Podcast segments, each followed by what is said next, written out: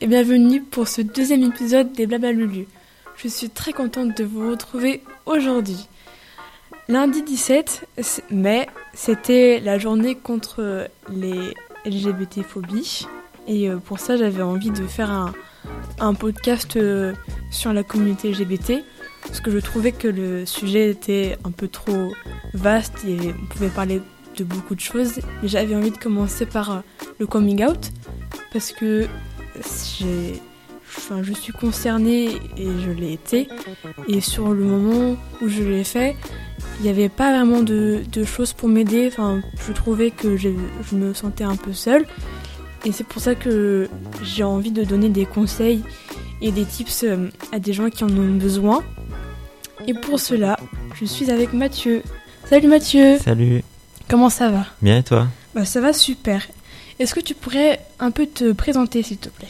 Euh, bah, Du coup, euh, moi c'est Mathieu, j'ai 17 ans et je suis en terminale à Blaise. Super, merci. Alors, quel est ton lien toi avec la communauté LGBT euh, Du coup, quand on dit que quelqu'un est LGBT, c'est qu'il est ni hétéro, enfin il n'est pas hétéro ou euh, pas cisgenre. Donc en gros, cisgenre c'est le genre qu'on qu'on donne à la naissance.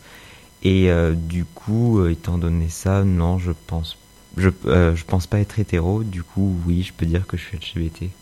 Et donc les LGBT, ça comprend les lesbiennes, les gays, les bisexuels et les, trans, les personnes transgenres. Et après, Etc. etc. Et vraiment, après, il y a plein d'autres orientations sexuelles ou non.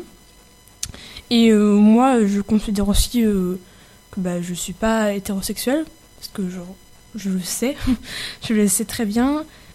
Par rapport à ça, est-ce que euh, toi, tu as un, avis sur le coming out? Le coming out, bah, déjà, c'est, on peut dire ce que c'est, c'est quand on dévoile notre euh, orientation sexuelle ou, notre genre, à- peu importe, à notre entourage.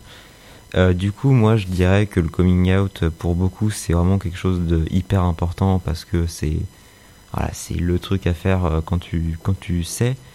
Mais euh, je pense que ça devrait pas être obligatoire euh, parce que, euh, Mm, on s'en fout quoi. Ouais. Personnellement, je pense pas le faire à ma famille parce que je j'ai pas envie et puis je je, je vois pas pourquoi j'aurais à, à leur dire ça alors que je sais qu'ils s'en doutent ou etc.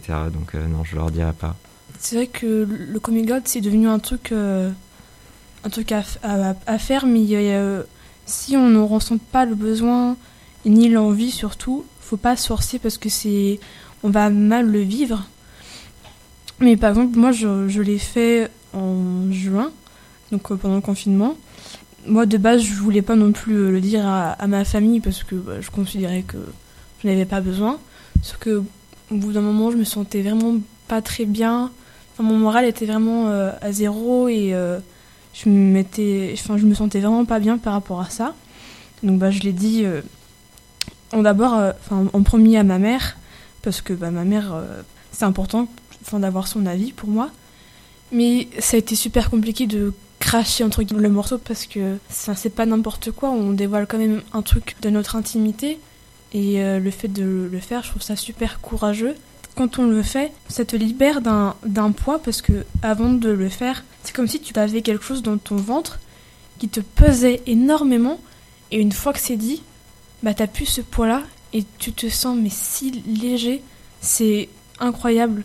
Même j'en parlais avec des personnes qui l'ont fait et ils ont ressenti la même chose que moi.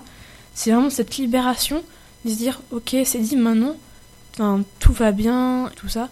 C'est que ça peut être compliqué parce qu'on peut, euh, on peut se mettre une certaine pression, tu vois, par rapport euh, à la réaction qu'il peut y avoir. Imaginons que euh, ton père ou ta mère ou même tes parents l'acceptent pas du tout, bah on n'est pas préparé à ça, tu vois.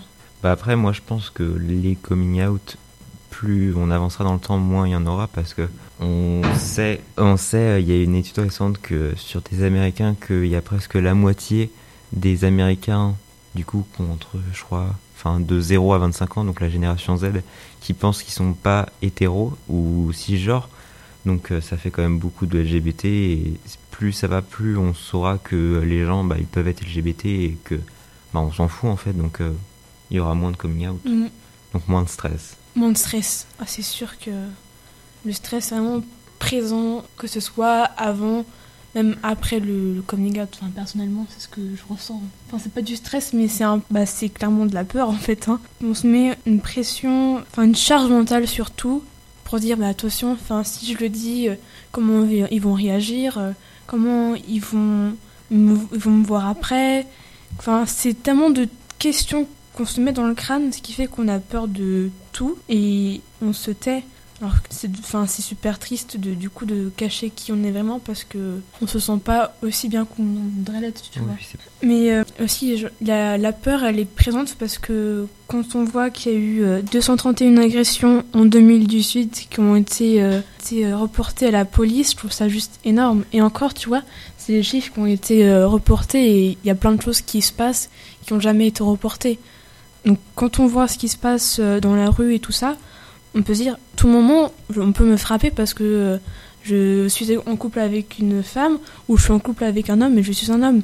On se met une, charge mentale qui existe vraiment et les gens, ils, ils se rendent pas compte à quel point ça peut être stressant et ça peut faire super peur de se dire, euh, bah voilà, je suis pas en sécurité. Bah, après, en plus, tu disais 200 et quelques, c'est que des agressions physiques, Mm. sans compter euh, les insultes, etc. Alors là, je pense que on bat des records, hein, Euh, clairement. là, Et euh, après, je pense que ces gens-là, faut passer outre, faut garder la tête haute, et puis euh, plus ça ira, moins il y en aura. Enfin, j'espère, on croise les bah, doigts. j'espère aussi. Mais après, c'est super compliqué de passer outre. hein. Imaginons tu prends un insulte dans la tronche, bah vas-y toi pour passer au-dessus.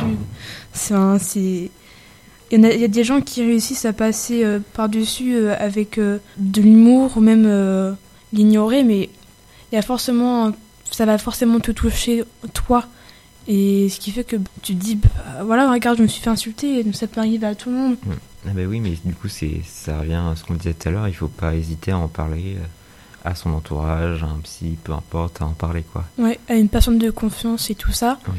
Et, et si s'il y a quelqu'un, par exemple, euh, un de vos amis ou, ou quoi que ce soit qui, qui réagit mal face à votre coming out, faut se dire que c'est pas vous le problème, c'est la personne en face de vous qui tient des propos vraiment hyper déplacés, qui ont surtout pas lieu d'être et faut éviter de, de, côtoyer, de côtoyer des personnes comme ça et de maximum de s'entourer de, de personnes bienveillantes et avec qui on, on sait qu'on risque rien et qu'on va être en sécurité et surtout soutenu parce que le soutien c'est super important aussi. Mais malgré tout ça toute euh, toute cette peur et tout faut savoir qu'on n'est pas seul que la communauté on est très fort entre nous et on, s'entraide.